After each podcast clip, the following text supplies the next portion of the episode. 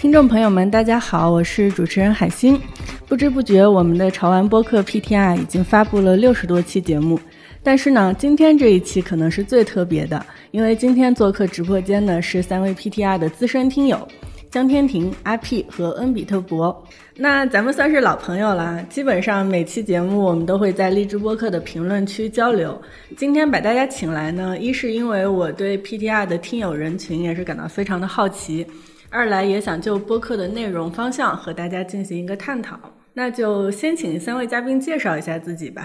大家好，我是江天庭，我是一名做出境旅游的大连人，生活在长春。Hello，大家好，大家可以叫我莎拉，我来自上海，曾经是一名葡萄酒讲师，不要问我为什么是曾经。然后我现在就是沉迷于盲盒无法自拔，很高兴认识大家，谢谢。大家好，我是阿皮，啊，我是大连人，现在生活在大连，接触潮玩时间不算长。还是在学习中的小白，很荣幸啊，被邀请参加今天的节目。欢迎大家啊！那刚才听大家介绍，我发现一个非常巧的事情，就是，呃，江哥是在长春，然后莎拉是在上海。嗯，那这两个城市是这个春天封控最久的两个城市，能不能请你们分享一下这段时间的状态和心情？这段时间在家里啊，不能出小区，但是每一天呢，都是早起。啊，晚睡，不停的在学习、工作、居家生活。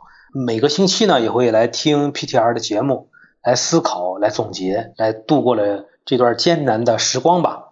啊，现在已经都恢复正常了。我本周已经开始约好朋友见面吃饭、喝咖啡了。差不多，我也是，呃，前段时间封控在家里面，然后还开玩笑说大概要封到退休了，然后现在待在家里面三个多月都没有出过小区，就最多呃下楼的是遛遛狗啊，这样平时在家理理娃，就是比较放松的时间吧。现在生活恢复正常了吗？算恢复正常了吧，只是我还没有需要出门，所以还在家里面。可以，真的挺不容易的。嗯，我想问一下大家啊，你们玩潮玩有几年了？然后和泡泡玛特是怎么结缘的？其实我发现从小到大一直在接触潮玩。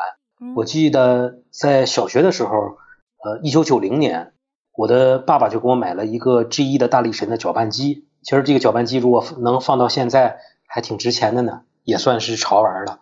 然后在这一路来看，比如说卡片啊、周边啊、衍生品啊。其实一直都在接触这个呃潮流文化，然后还有潮玩的物品。非常高兴呢，通过朋友呢，在二零二零年疫情发生后，认识了泡泡玛特。像江哥说的这样，就是确实从小到大一直有接触，但是当时也不懂潮玩这个词，或者说只限于认识它是玩具。现在知道它叫哥斯拉，之前我以为叫恐龙 啊那种玩具。小时候也有接触一些奥特曼那种呃塑料的，现在看这也叫手办吧。真正了解潮玩或者说了解泡泡玛特，是从一九年的夏天开始，在一个啊朋友的推荐下，到一个商场看到了这个当时机器人商店，当时还没有去过咱泡泡玛特的门店，接触了第一个是 Dimo 的动物系列，嗯，啊之后我带着这个这个娃儿飞到了日本，上那种豪华游轮，在游轮落地的时候，在日本、韩国也有给他拍照，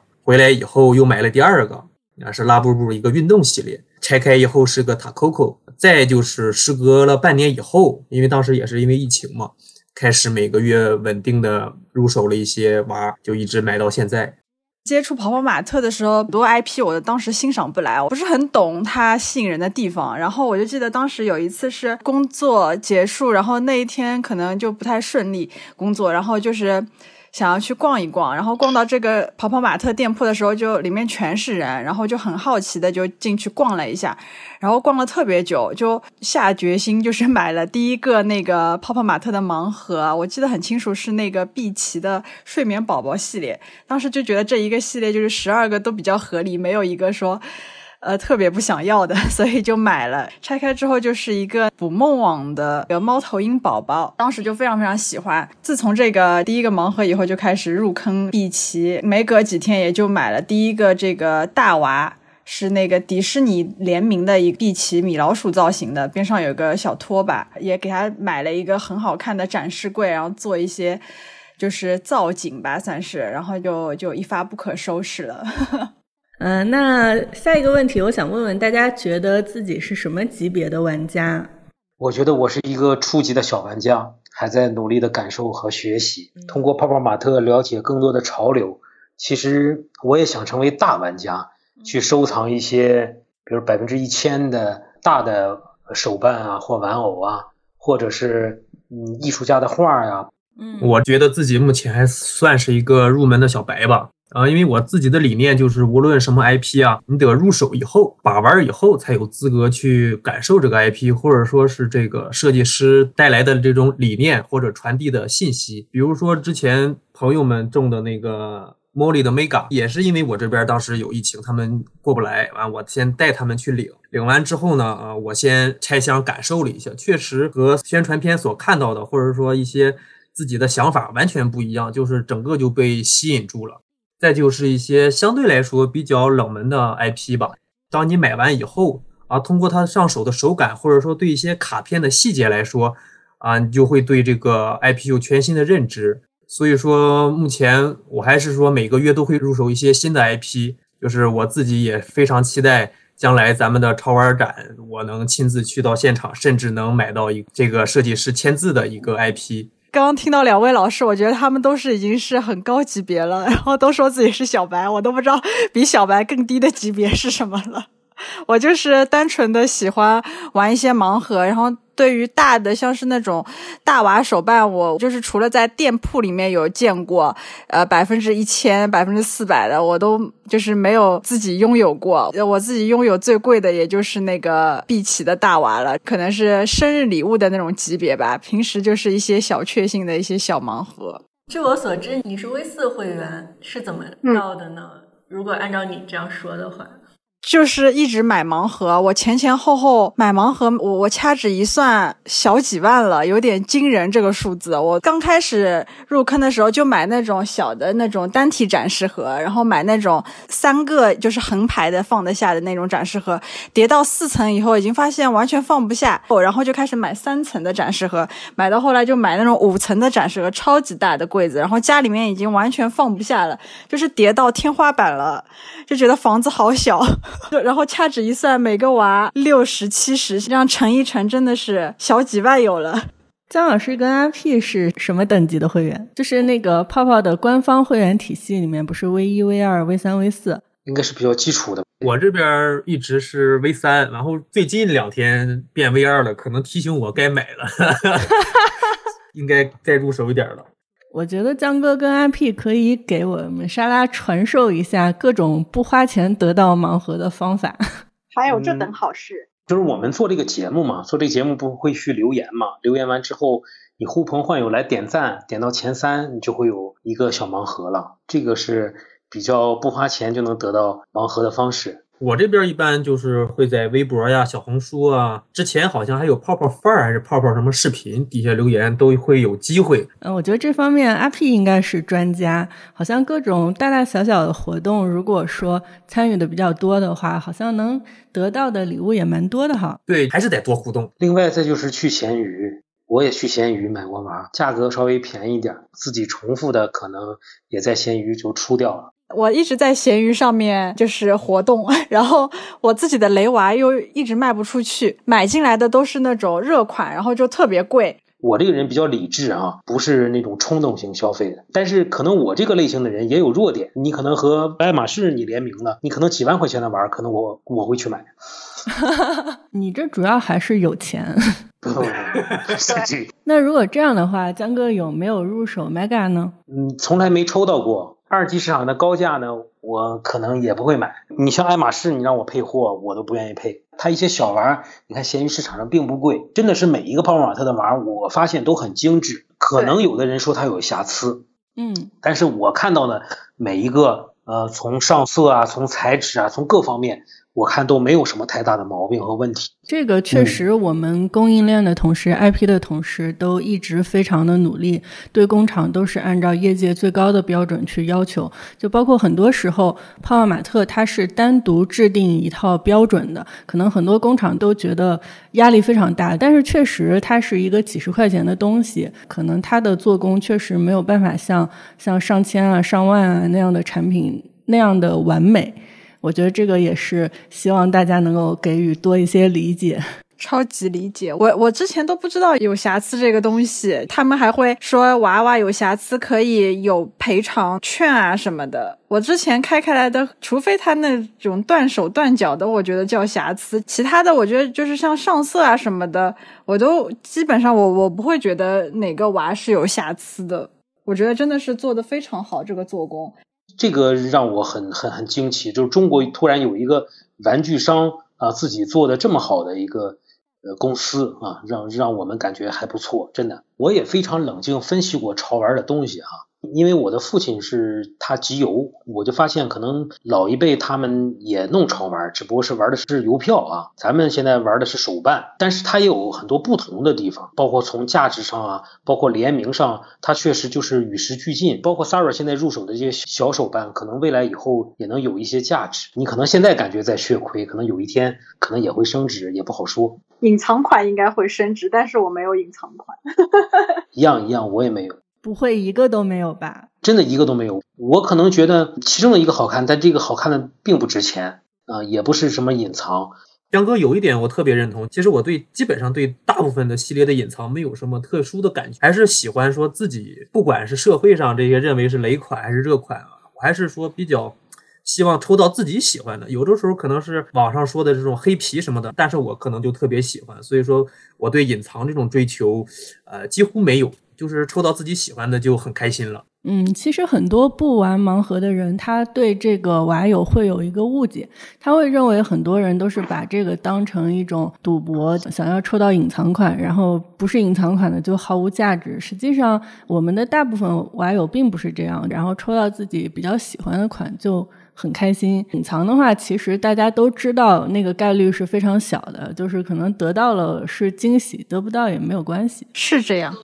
那咱们说说自己最喜欢的 IP 吧。我还是喜欢碧琪，觉得它长得好看。然后其他的可能从小到大的经历，我还是喜欢，比如机器猫啊、死神的黑崎一护啊，包括钢铁侠啊、美国队长啊等等各种的动漫 IP 吧。嗯，我这个人相对来说可能比较国爱吧，就是很多 IP 的喜欢程度也是随着自己的这个学习啊、了解或者说拥有在变化。呃，最开始喜欢是拉布布、Dimo 和悠悠的 IP，啊，这里面除了拉布布的大娃我买不到，悠悠和 Dimo 的大娃我也买了。啊，后来通过这个励志播客等其他平台的学习和自己的娃越来越多，现阶段啊，现阶段喜欢的是拉布布、小甜豆和 Migo 这三个 IP。嗯，你要说。只能选一个的话，可能还是拉布布，因为第一呢，拉布布它最早是由绘本以及它的背景故事体现的，嗯。第二呢，它的小伙伴比较多，呃，你如果不喜欢拉布布或者 Z Momo，你总有一个其他的这个小伙伴你会喜欢，因为他的形象啊、角色啊、性格都不一样嘛。啊，第三个我就觉得，我一直认为就是潮玩本身有一个应该有一个类似于正代的这种感觉，就是一个姿势，只是通过它的大小或者颜色。配色不同的变化，赋予形象的这种新的这个作品，拉布布就满足这个所有的条件。所以说我目前最喜欢的是拉布布。我最最喜欢的也是拉布布，它的几个系列真的都很戳我。一个我刚开始的时候是从花之精灵和甜品系列的时候认识到拉布布的，然后后来。那个出道的那个艺术系列，还有那个野外旅行，我也超级喜欢，尤其是那个野外旅行，就这个这个系列就是不被大家就是所喜欢，但是我就是特别喜欢，因为我本身特别喜欢旅游，然后这一套系列里面的那个拉布布，它的造型特别就是在旅行的，而且它的每个皮肤都晒的比较黑黑的，就是不是它本身的那种特别白的皮，虽然不是黑皮，但是它每一个稍微有一些小麦肤色，我觉得它的那个细节做的特别特别到位。像是那个划船啊，还有那些钓鱼，我都是平时出去旅游都会带他们出去拍照，就特别喜欢。最近期的话，像是那个水果系列和动物系列，可爱到就是没有办法形容。然后因为我之前是做葡萄酒的嘛，所以就它里面的一个呃葡萄。水果里面那个葡萄，就是我就很喜欢，就是以前人酿酒的时候脚来踩这个葡萄的嘛。然后我想龙老师估计也挺喜欢喝葡萄酒的，他会做一个这么可爱的一个造型，然后他身上有一些那种葡萄的酒渍在身上，就是做的很细节，很细节。然后那一款的徽章我也在线上抽了一个，别在这个 T 恤上面，特别好看。然后每次看到拉布布，就是会心情特别的好。就平时在家里面整理，我床头也放了一个，就是全是拉布布的一个盲盒，就是一个展示柜。每天睡前就是很变态的，可能会跟他们在心里默默的说一句晚安，这样 就会就会心情特别好。对，还有他的那个小夜灯也在我那个床头，就是那个风铃的。啊，对，风铃那个特别好看，然后也不太贵。这个台灯我真的超爱。然后后来出了那个情人节的时候，我就很想让我男朋友帮我买，还有那个拉布布的花束，结果他一个都没给我买。就最后就是吃了一顿那个挺贵的饭，我觉得很不值得。你一顿饭也要上千了，我还不如一个这个几百块的东西，我可以开心好久好久呢。啊，我上一期节目留言区还跟阿 P 说，我说没抢到情人节没关系，七夕马上就来了。对，七夕马上嘛。对，现在马上就过月饼节了，还有月饼。就反正希望拉布布各种节日都出一点礼物，就不用选了。我我是知道我们七夕会出一个衍生品系列的。哇，好期待，好期待，超期待衍生品的！因为那个拉布布的杯子我也超级爱，就每天都能用，就很实用，就每天都能看到。桌面上不能放任何的这种东西，就你每天都要收拾干净的，然后杯子就可以放，所以就觉得有个拉布布陪着。所以这个就是做衍生品的一个意义。咱们聊了半天的娃，接下来聊聊我们的播客。嗯，大家都是怎么知道我们的潮玩播客的？然后你们还记不记得收听的第一期节目是什么内容呢？我是朋友推荐的，我第一期我去查了一下，我听的是咱们播客的第五期，讲的什么是潮，什么是流，我到现在还记得。感觉怎么样？我觉得说的还确实有一定道理。我是做出境游的嘛，每天也都在感受境外的一些旅游知识，它正好有一些观点啊，什么都是可以互通的。我觉得这个节目还是不错。还可以继续去听，呃，如果运气好还有小礼物，还不错，所以说就一直坚持到现在。我这边第一次怎么知道的，还真有点记不住了，我忘记是小程序的推送还是公众号推送了。我的收听的第一期应该就是第一期，但是我发现我是从第三期才开始留言的。当时听完第一期也是一个巧合，就是刚刚我在小红书当时关注了欢哥，然后第一期节目也是欢哥。就感觉有一种陌生的熟悉，知道这一个主理人，知道这么一个呃玩潮玩界的一个元老级人物吧，就感觉很有意思。就是对于呃刚入门的我来说，就是对潮玩有一个很好的一个指引。我是在跑跑马特的微信小程序上面第一次看到的，我让大家都从第一期、第三期开始听的。我听的时候差不多是呃四十期左右吧，但是我记得节目我听到的第一期是讲那个跑跑马特的赛道系列，那个 Pop Car，因为我本身对汽车就是很感兴趣，我大学的专业也是汽车工程嘛。然后当时这套盲盒出来的时候，我就就觉得很激动，因为无论是从那个造型，还有那个 IP，它是像是一个集合的。因为我之前没有买过那样那种十周年所有 IP 的那种一套的，像新春的这种，就是有所有 IP 集合的这一种盲盒，然后就觉得非常的有创意。这一期播客，我我就是觉得他。讲到了非常多的就是潮玩背后的一些故事，然后有很多像是呃致敬过去啊，还有未来的一些设计理念在里面，我就觉得特别的酷。当时看到这个 IP 的公众号的时候，就是看到的一些图片嘛，就是很直观的那种感觉，但是没有这些背后的故事。然后从这个以后开始，每一期都有收听和留言。嗯，那期斯万大叔，因为他是资深的汽车媒体人，所以他讲的特别的好，特别的深。对他讲的确实挺好的。哎，我今天还抽了一个 Pop Car，我然后抽到了警车，哦，超开心啊！SP 那个警车，对 SP 的警车，我之前一直没抽到，我我有那个复古，然后还有那个呃 Demo 的那个超酷的大金链子，甲壳虫都有了，但是这个 SP 的警车一直没有抽到。结果今天奇遇的时候我就抽到了，超开心的。这个 Sara 的消费能力和消费频次应该是还是很厉害的。他等于是 他不去买爱马仕，不去买香奈儿，把这部分钱呢分拆成几十块钱不同的投下去，这也是一种投资。他的这个投资的快乐和分享，包括他的对衍生品的购买，也是非常值得大家去学习的。其实泡泡玛特也可以多出一些衍生品和艺术家合作的，比如说优衣库这一次和巴斯奎特和安迪沃霍尔出的这套茶杯和小盘盘子，我觉得就挺好的，价钱不贵，嗯而且我看大部分都升值了，呃，但是升值的幅度也不太高，还是在可接受范围内。比如说杯子可能四十九，现在可能六十九、七十九，大概就这样。哎，你说到这个升值的话，其实我们的微四会员内刊也升值很多呀。我们是免费赠送，但是第一期的话，我看现在都有三位数在闲鱼上出售的了。这么厉害啊！没关注过，不过这个内刊确实很精彩，很好看，就是可以仔仔细细翻阅好久好久的那种。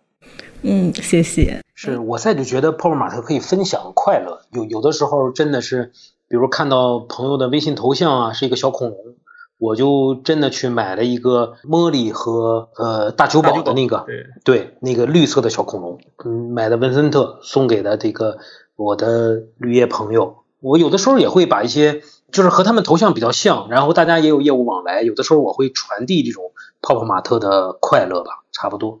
哎，我觉得江哥这个想法特别好，就是嗯针对别人的喜好或者是跟他相关的一些东西，去有针对性的送一些款。虽然不是很贵，但是我觉得肯定是送到了朋友心坎里。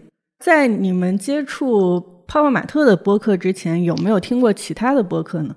之前我听过，我非常欣赏一个一个新一个新闻人士，叫徐静波，是日本的亚洲通讯社的社长，在喜喜马拉雅开了自己的声音博客，我去听过。啊，另外的话，听过樊登读书啊，因为也是一个美国旅游局送我了一个樊登读书的会员，呃，我琢磨别浪费了，我就大概有的时候刷碗的时候我会去听。但是后来发现每周三啊，听泡泡玛特这个更好，更快乐，也更能学到知识，我觉得还是不错的。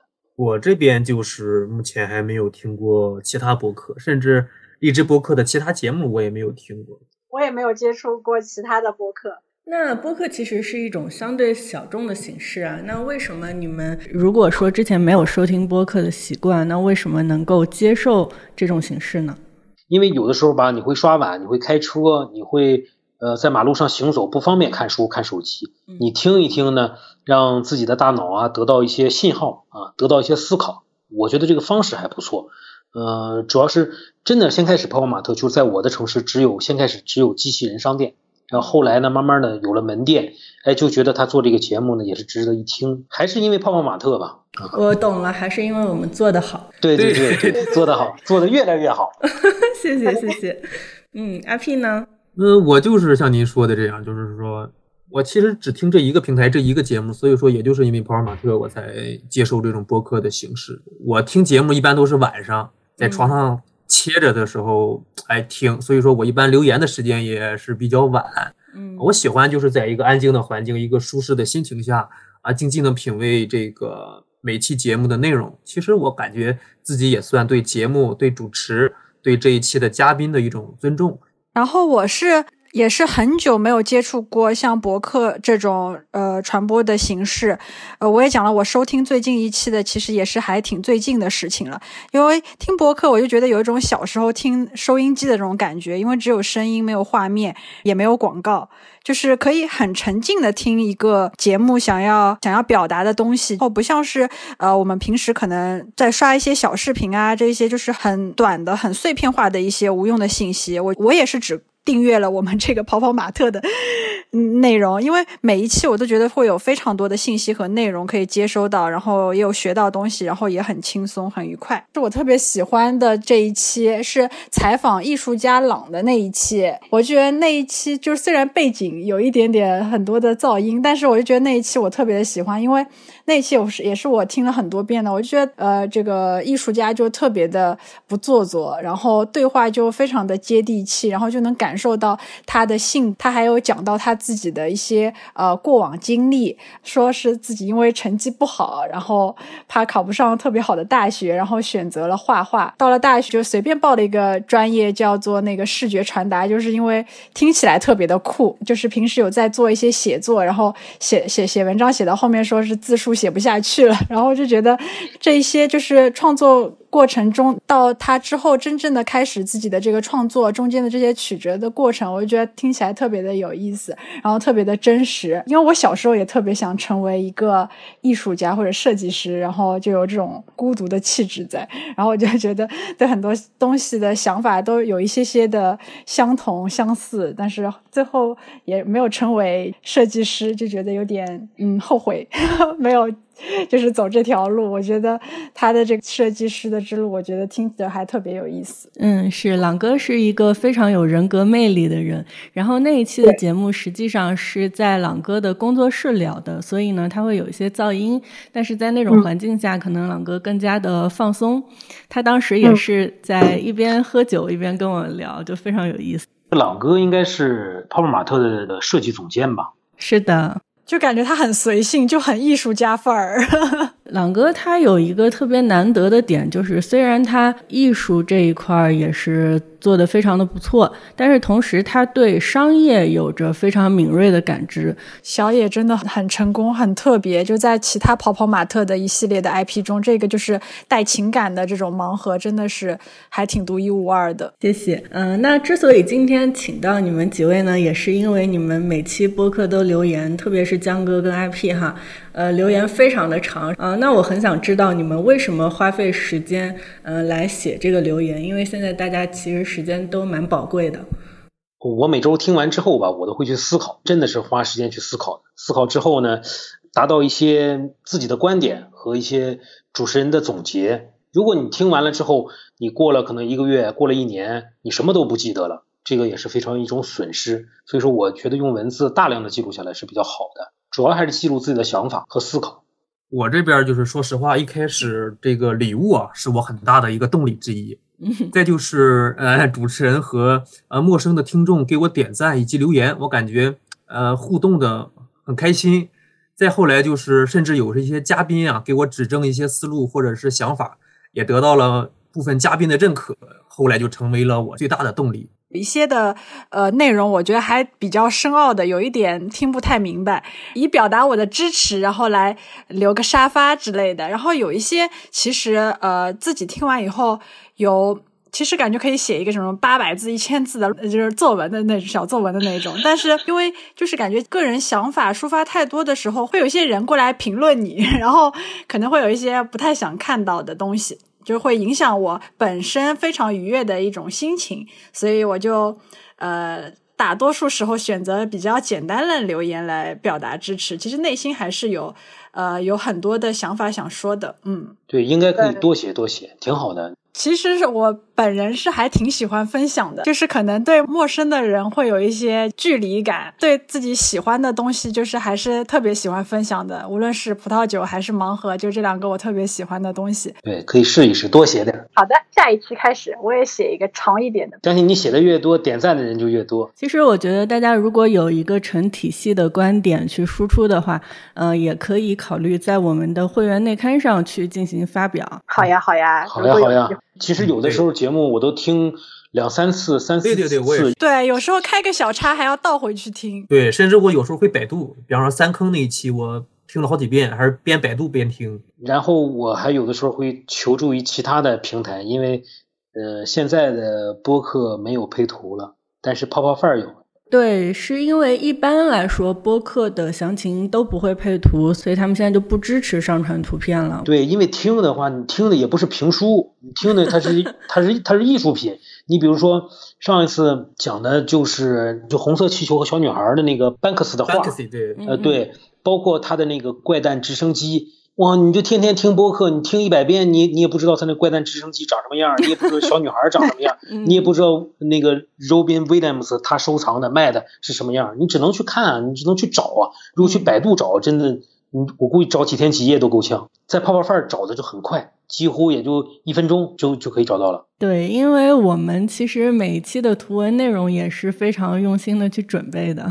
对对对，其实关于这个播客的内容，呃，我们这边的想法就是，呃，有时候会有一些特别深度的内容，然后有时候会有像咱们粉丝这种比较轻松的内容。因为我觉得，如果每一期都很深的话，可能大家听着也会比较累。不知道大家对我们这个观点认可吗？认可，非常认可。是有的时候讲讲 news，有的时候呃可能和其他的艺术展啊、设计师啊沟通，我听着都挺开心的，都不错。那今天是大家第一次录播客，从听友变成嘉宾，想知道你们的感受怎么样？我觉得泡泡玛特的这个播客节目就像每个周的培训课，可以学到很多的知识，聊一聊越来越开心了。从先开始的有点拘谨、有点紧张，到现在已经非常自然了。开始比较紧张，也害怕大家都不太爱发言，但是没想到大家都特别愿意沟通，就特别开心。其他的不一样，我感觉是节目播出以后。听听自己的发言，或者说看看观众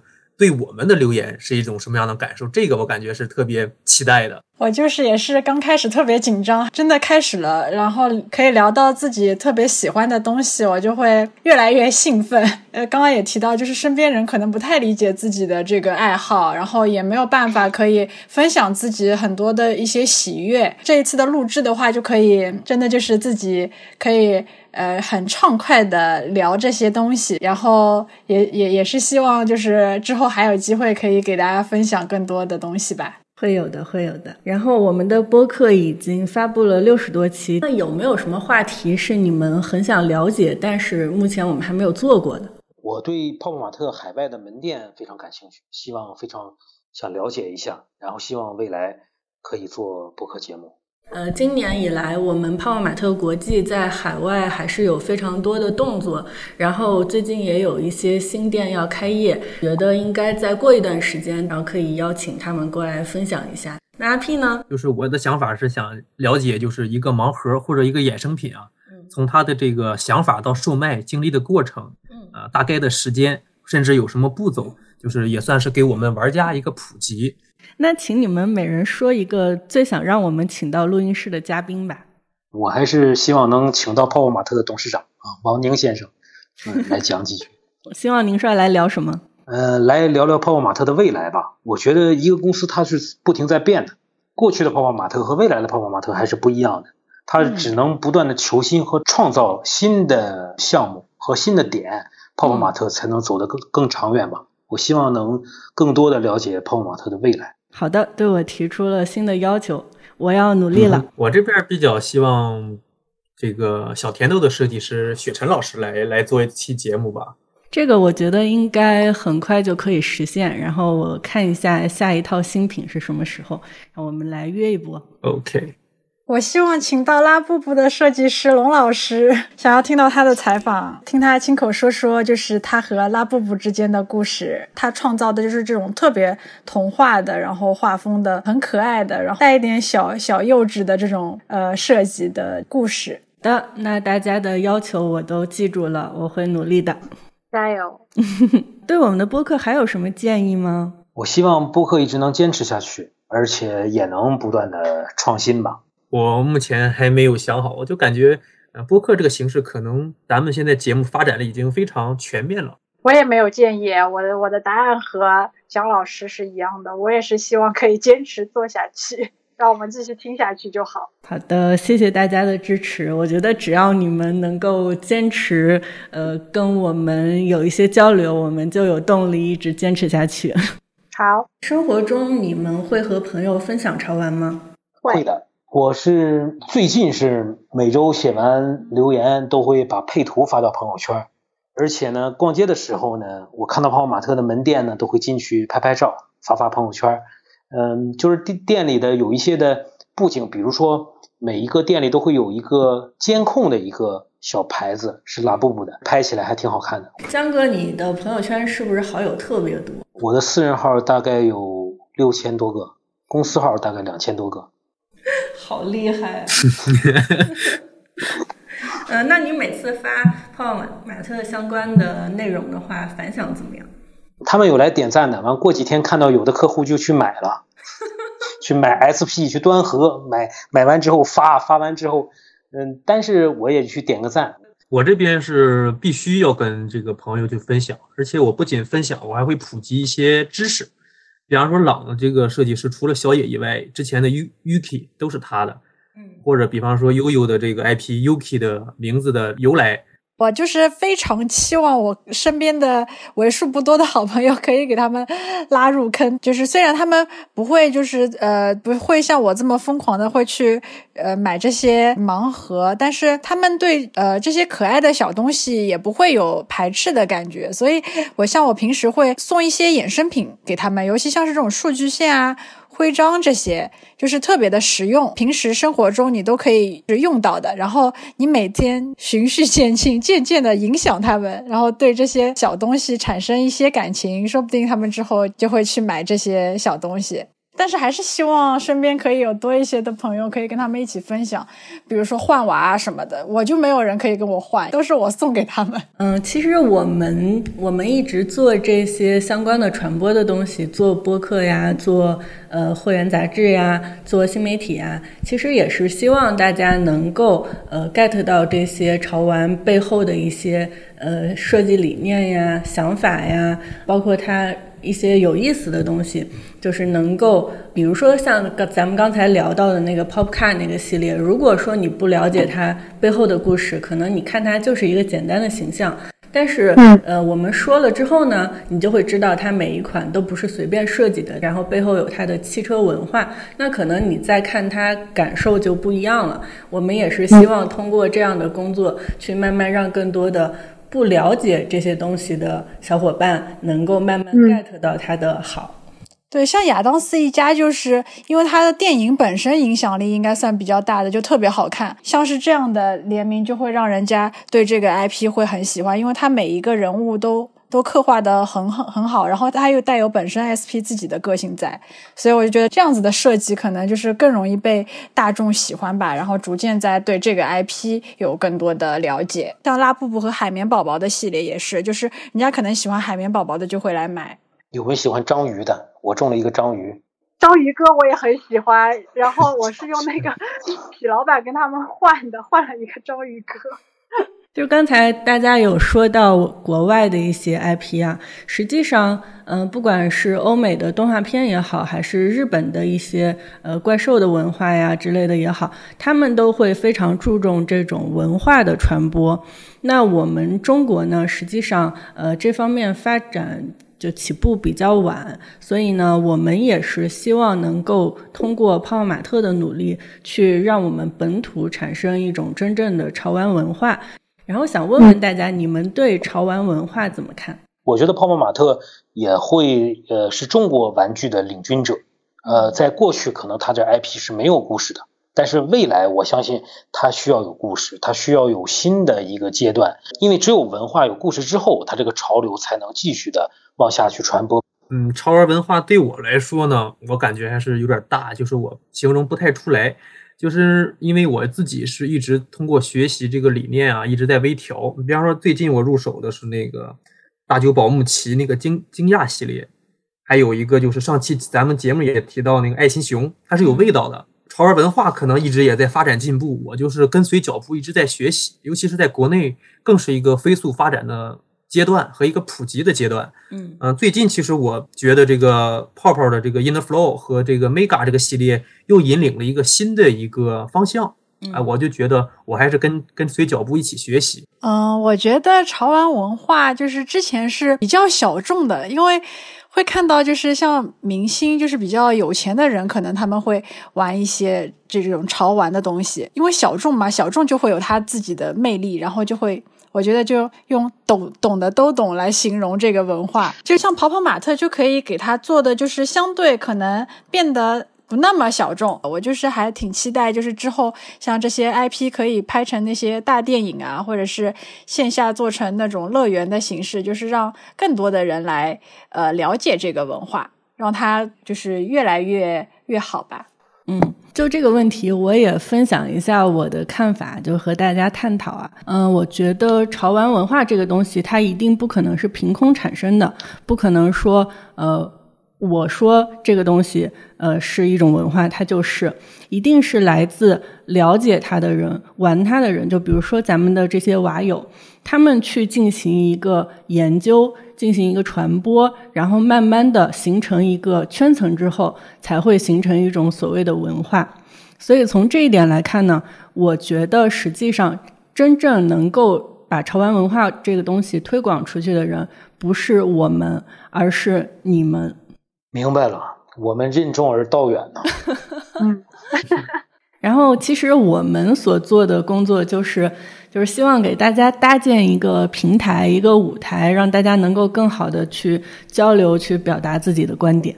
未来大家会希望更多的参与到潮玩文化的传播吗？当然，非常愿意参与泡泡玛特文化的传播。你需要在长春开个办事处啊，还开个什么？你就我 我非常的欢迎，在上海开一个，对吧？在大连再开一个。